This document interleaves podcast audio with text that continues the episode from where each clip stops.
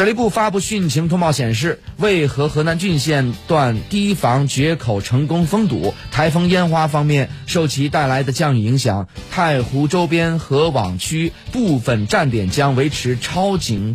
超保，长江下游支流将超警。水利部和相关省市正全力做好防御工作。